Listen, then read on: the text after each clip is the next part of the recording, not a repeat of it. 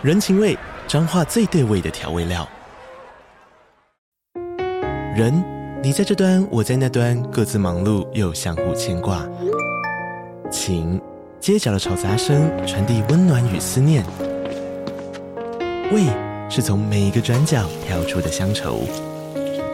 这里是彰化县政府 Pocket 节目《彰化早咖》，我是主持人内克。从彰化大小事各具特色到旅游攻略，透过轻松有趣的访谈，带着大家走进最在地的早咖。准备好了吗？彰化的故事，我们说给你听。以上为彰化县政府广告。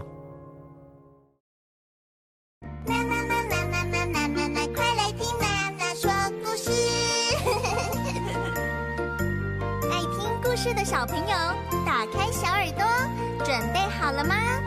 今天娜娜要说什么故事呢？今天要说的是成语故事“不耻下问”。小朋友，你知道至圣先师是谁吗？没错，就是孔子。孔子是哪一个时代的人呢？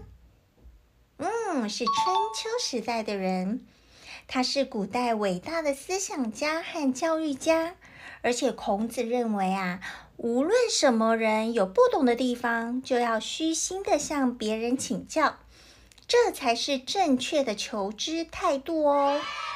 在当时呢，魏国有一位非常有名的大夫，叫做孔宇。孔宇呢，他为人正直，而且非常谦虚好学。在他死了之后呢，魏王为了让后人可以学习和发扬他的好学精神，特地赐给他一个“文”字的称号。后人呢，便尊称他为孔文子。不是那个蚊子哦，是文章的文，孔文子。孔子呢，有一位学生叫做子贡，他也是魏国人。子贡认为啊，孔宇并不像大家说的那么好啊，不应该得到那么高的评价。嗯，有一次他就问孔子说：“魏王为什么要赐给孔宇文这个名号啊？”孔子就笑着回答说：“孔宇啊，他非常勤奋的做学问，他头脑又聪明灵活，而且有任何不懂的事情，经常向比自己地位低或是学问不如他的人请教，一点也不会觉得不好意思。所以啊，这是他很难得的地方哦。所以魏王赐给他‘文’这个字。”没有什么不恰当啊，非常好啊。所以经过孔子这样一解说，子贡了解孔文子是因为好学不倦、求知欲很强而不耻下问。所以小朋友，我们也要像孔文子一样学习这样的求学精神哦。嗯，这就是不耻下问的故事。小朋友，你会不耻下问吗？什么叫做不耻下问呢？就是形容啊，不会因为向比自己身份低或学问较浅的人请教学习而感到羞耻或不好意思。像现在很流行的 ChatGPT，娜娜也会不耻下问的问小孩子啊，我的孩子说，诶，这 ChatGPT 要怎么用呢？所以我的孩子就会教我哦。那跟不耻下问相似的成语有无物下问、寻鱼除饶。小朋友有没有学起来？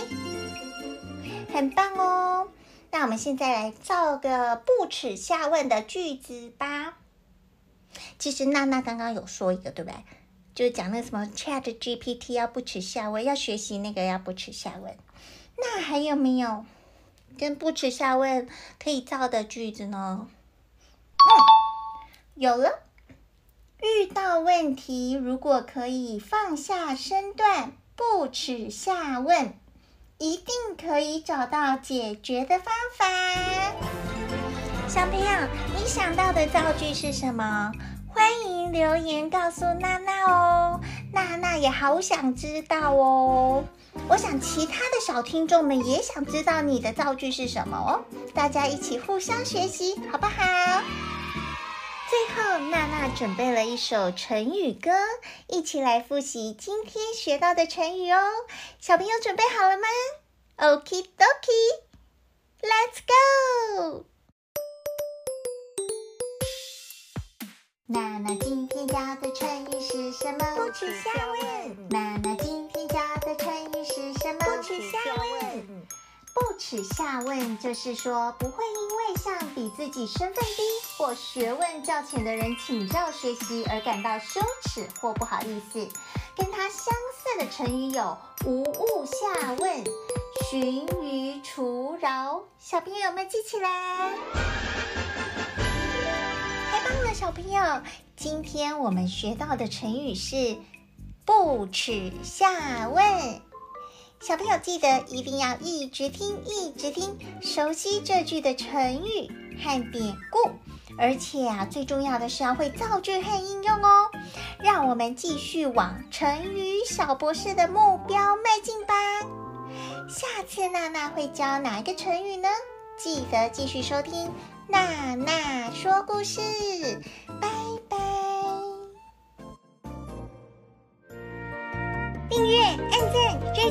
收听。